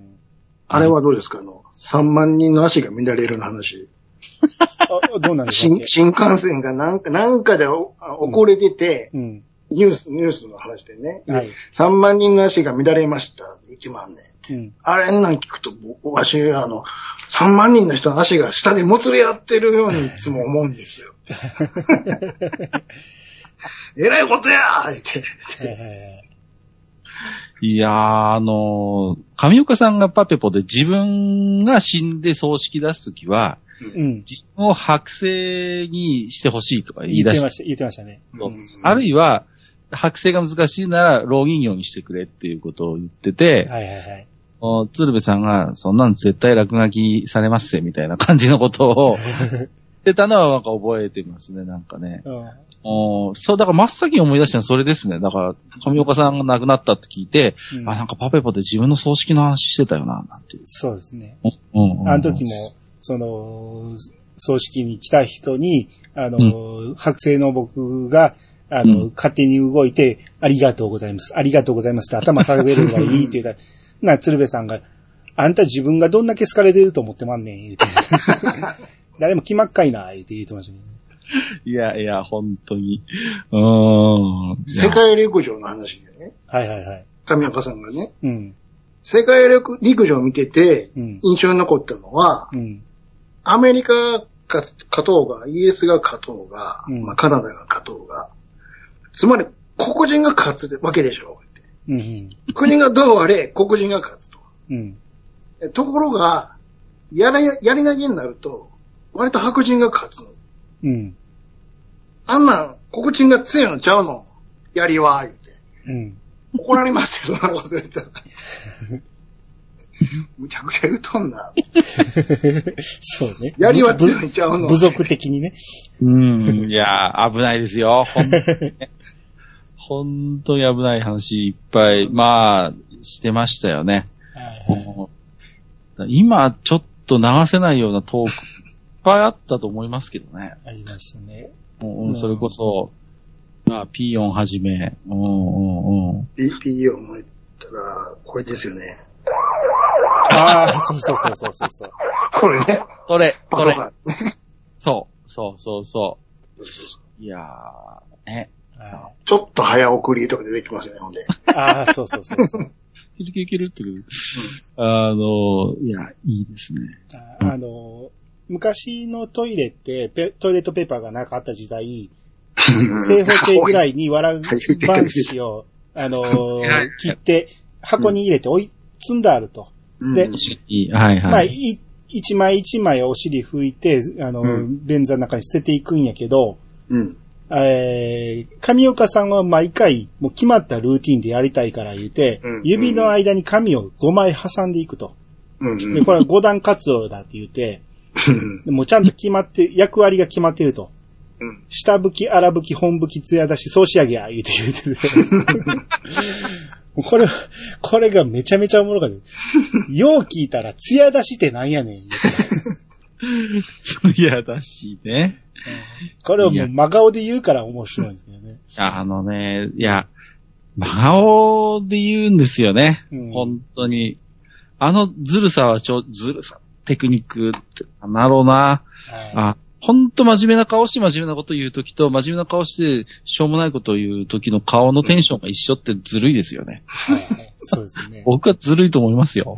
本当に。うん。いやーな、なんですかね。うん。で、またね、こう、トークの歯触り、耳障りがいいから、うん。聞いちゃうんですよ。はいそれを。こうね。そうそうそう。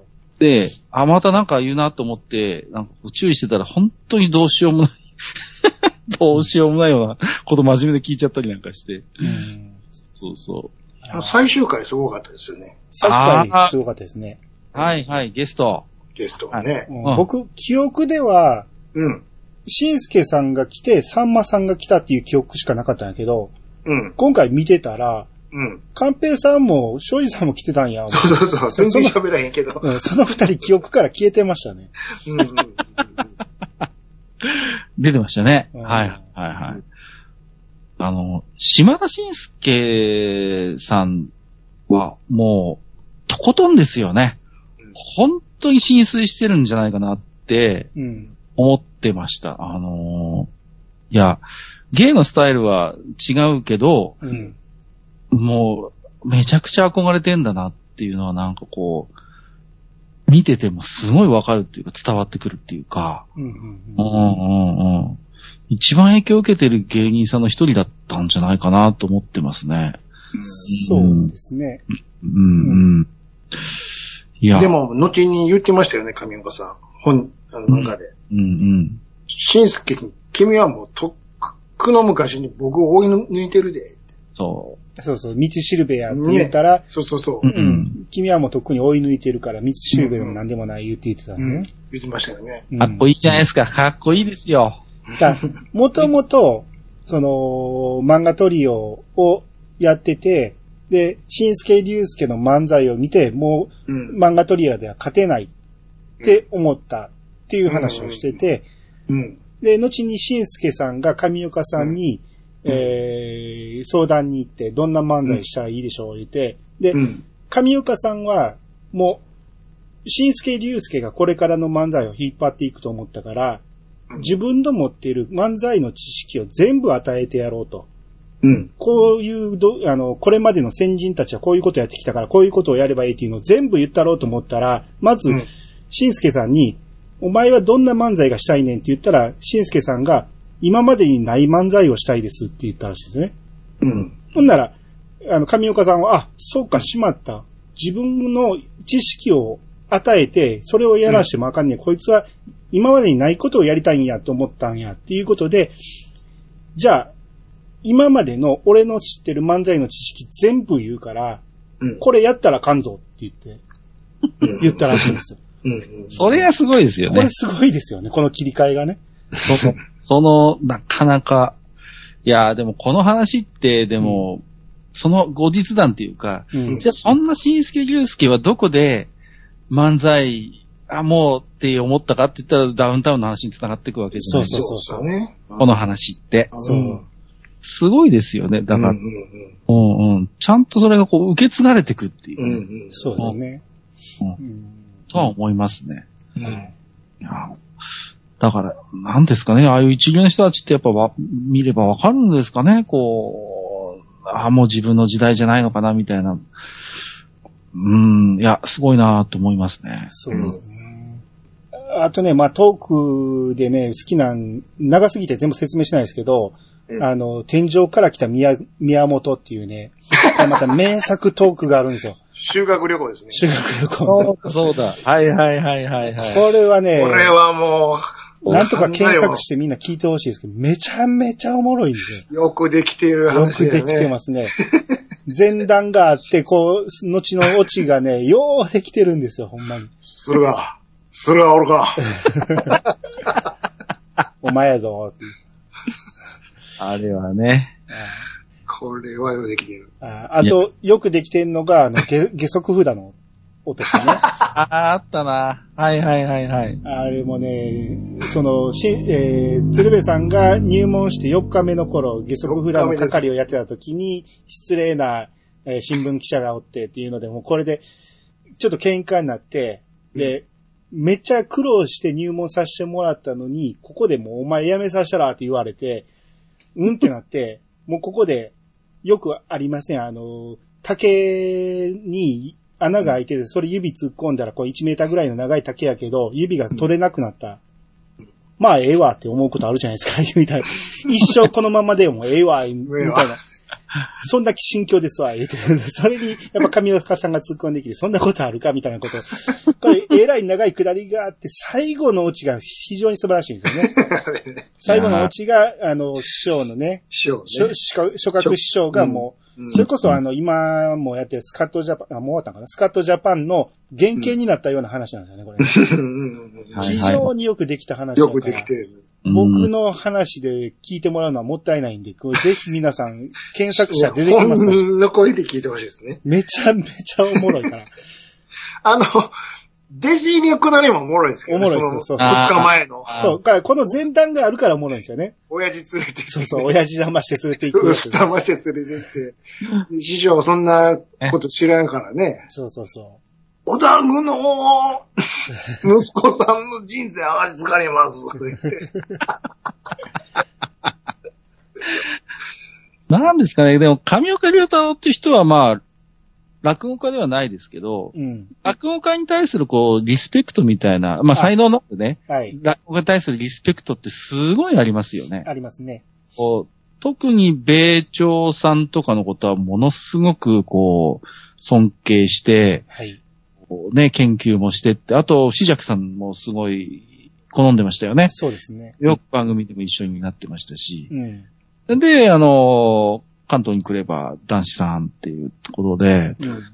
そういうなんかこう、話し家へのこう、リスペクトみたいなものってすごいなんかよく感感じますね。言葉の端々。なんか、で、まあ、あの、鶴瓶さんってまあ、あの、落語家としての評価は僕はあえて何も言いませんけど、昔から言ってた枕はとにかく抜群に面白かったまあ、あだから、ある種の枕の発展系みたいなところもあるんですよね。ああいうこうフリートークのセンスっていうのは。うんうんもう、だそういうのも、本当になんかこう、なんか温かく見てるっていうか、そういう落語家さんの冗談みたいな本当の話をニコニコしながら聞いてる上岡龍太郎っていうのが、僕はすごい好きなんですよね。うんうんこ落語家の世界にある種の敬意を持ちつつ、冗談みたいな話をこう、笑って聞いて受け止めるみたいな。はいはい。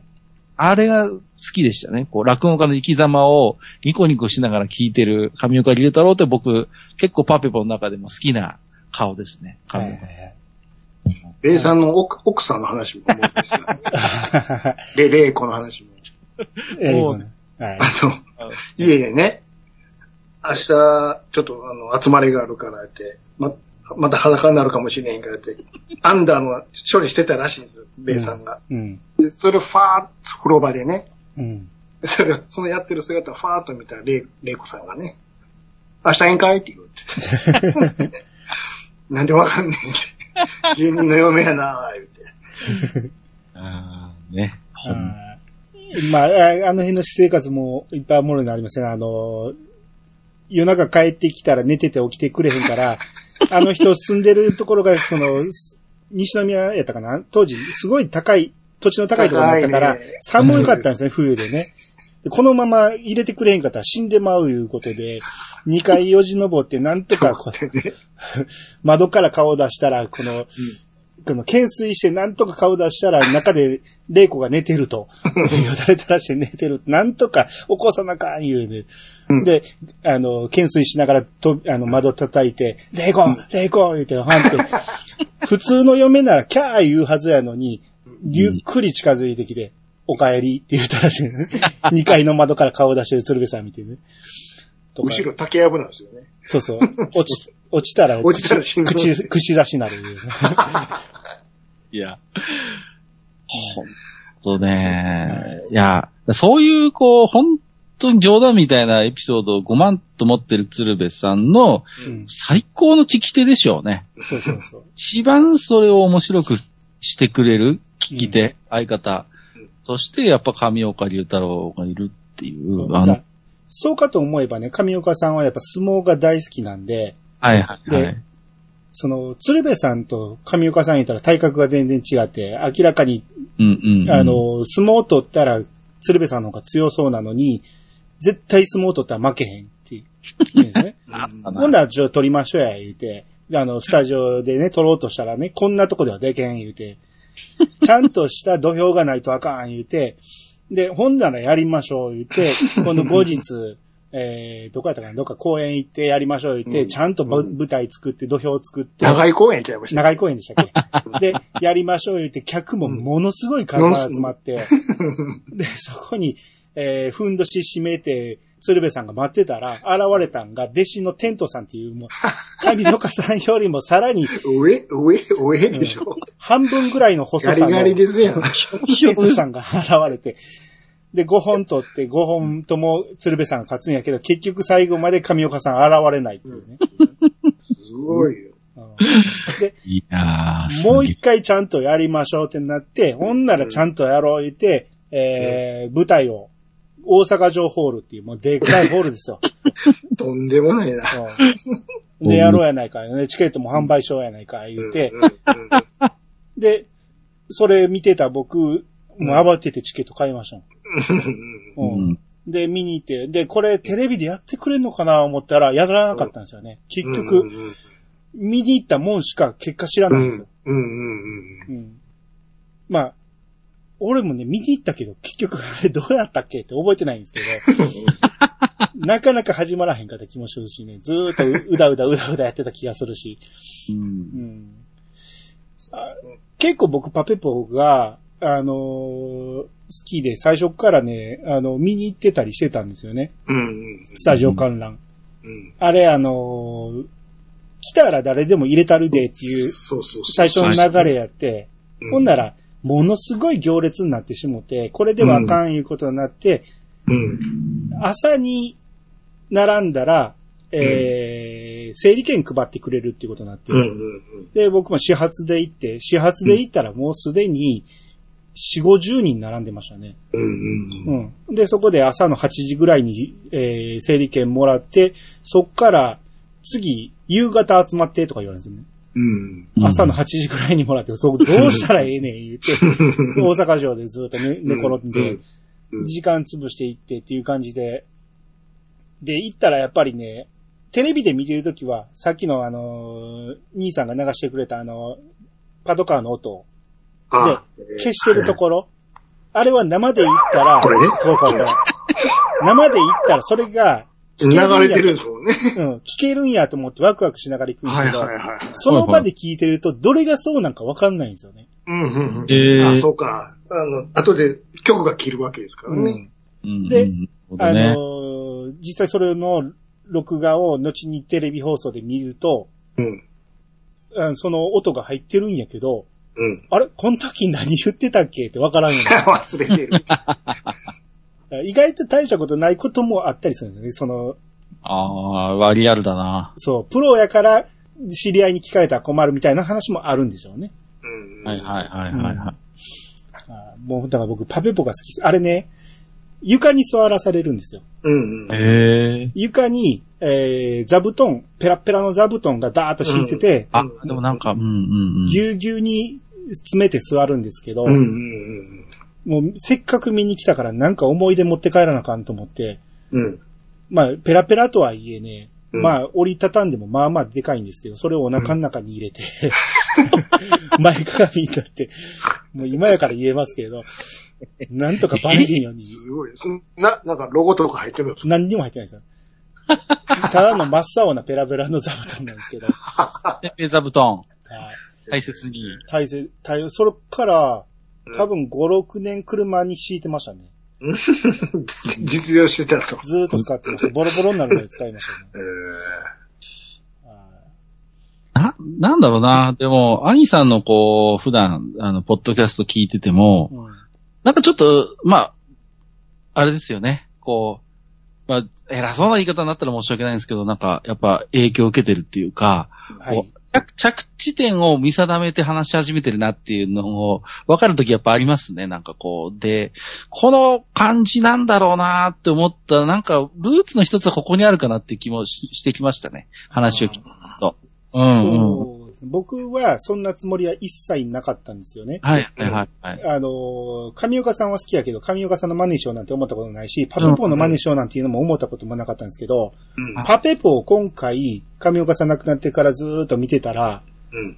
僕どんだけ影響を受けてんねんいうぐらい、あ、これを影響を受けて実現しようとしてんねやっていうのが染みついてたんですよね、僕の中にね。うんいやいやいやいや。うんうんうん。だから、その、上岡さんが鶴瓶さんをいじるみたいな感じで、うん。ピチさんをいじる。いじるでしょ。だって、うん言えるまで言わすでしょ。そうそうそう。ああの、あれは僕、絶対、シャドウ、シャドウバウンとかね。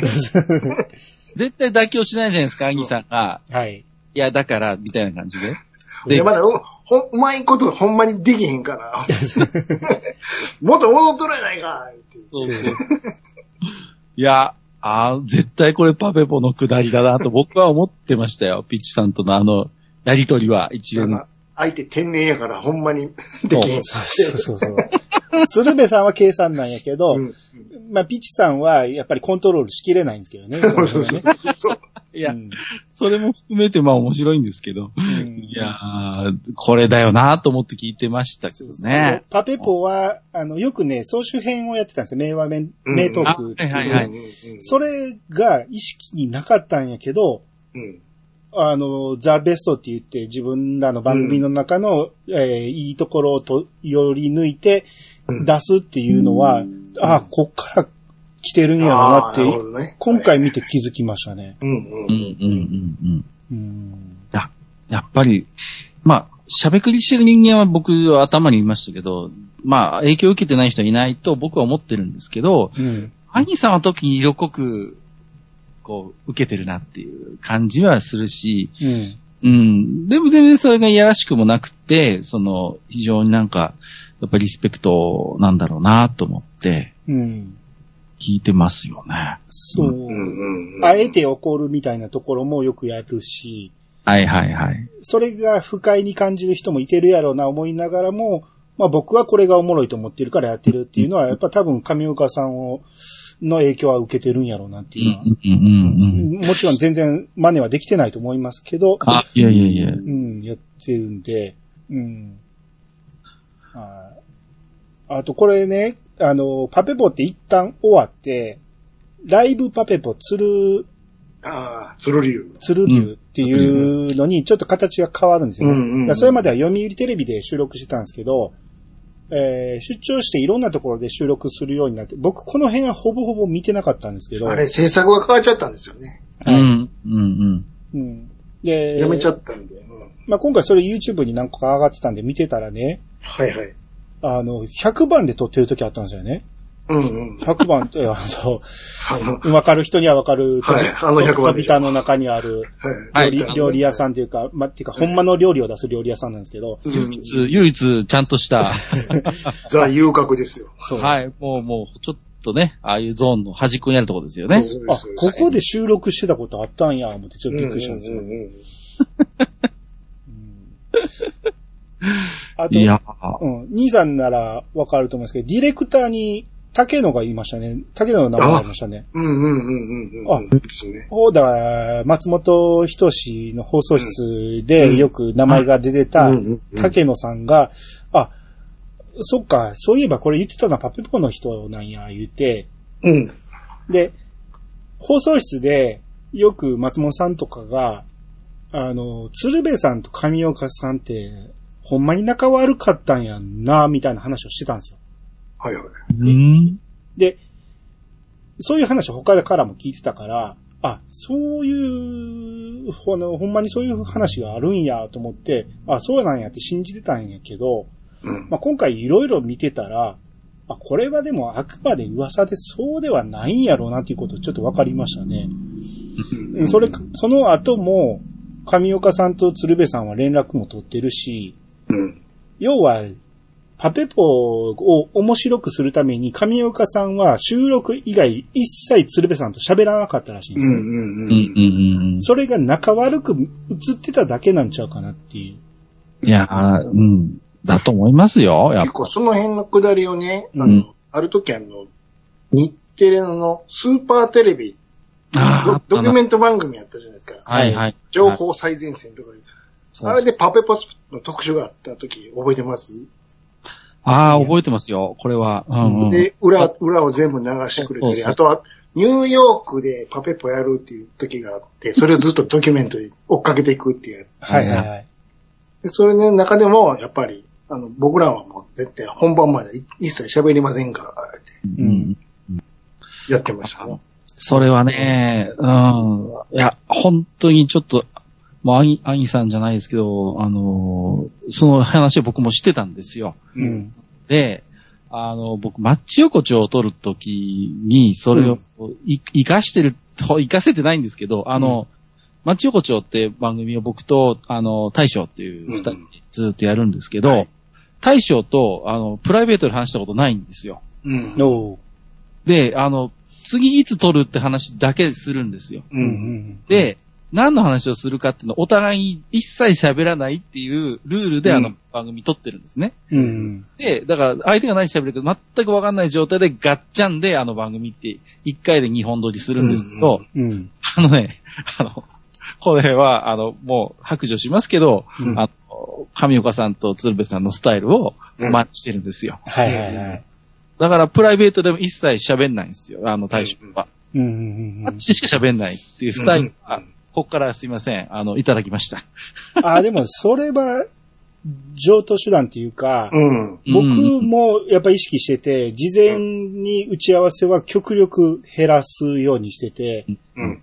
やっぱ、僕は素人ってやっぱ全部言っちゃうんですよね、打ち合わせでね。ああ、わかりますよ。うん。で、これがディレクターがおって、ディレクターにこういうネタがあって、こういうのがあって、こういうのを喋りたいっていうのを言う分にはいいんやけど、演者同士でそれを先に喋ると、本番で言っても受けないんですよね。う。うん。うんん。だからやっぱ鮮度を保つために、あらかじめそれは喋らないっていうようには意識してますね。はい、はい、はい、はい。うんちなみにうちもそうですけど、あそうです大体みんなそうなりますよね。一切用意しないです。うん。はい。やっぱり、ね、読んじゃうし、うん。なんか用意したものに近づけようとするし、で、外れると戻そうとするでしょ。はいはいはああ、ですでやっね。ぱり、脱線したやったらそっちの方にずっと乗っかってた方が面白いじゃないですか。い。はいはいはい。だからそっちをやっぱり取りたいですからね。あの、アドリブのコントよくやってんなと思いますけどね。あれはね、最初こそ本当にそれなりに用意してたけど、うん。はいあの人読むんですよ。それ劇やからっていう。そうですね。なんでもうもう何にも渡さないっていう。はい。はいもう、はいはい。設定入って。設定だけよ、そう。だけっていうことですもんね。うん。そうは自然にやってくれと。はい。だと思ってますけどね。すげえよな、うん、そうなんだ。はい。